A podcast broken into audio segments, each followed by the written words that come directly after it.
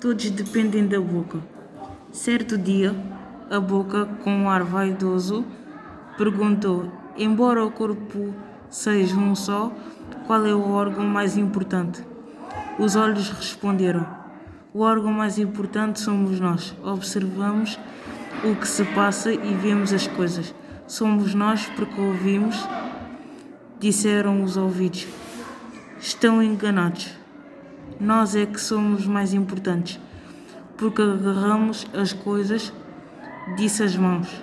Mas o coração também tomou a palavra. Então e eu? Eu é que sou mais importante. Faço funcionar todo o corpo e eu trago em mim os alimentos. Intervejo, interveio a barriga. Olha, importante é aguentar todo o corpo como nós. As pernas fazemos.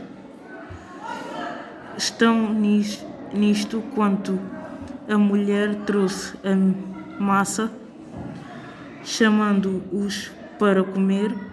Então os olhos vieram à mesa, o coração emocionou-se, a barriga esperou ficar farta os ouvidos escutavam, as mãos podiam tirar bocados, as pernas andaram, mas a boca recusou comer e continuou a recusar.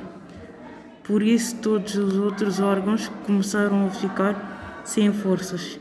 Então a boca voltou a perguntar: afinal, qual é o órgão mais importante do nosso do, do importante no corpo. És tu, boca, responderam todos em coro. Tu és o nosso rei.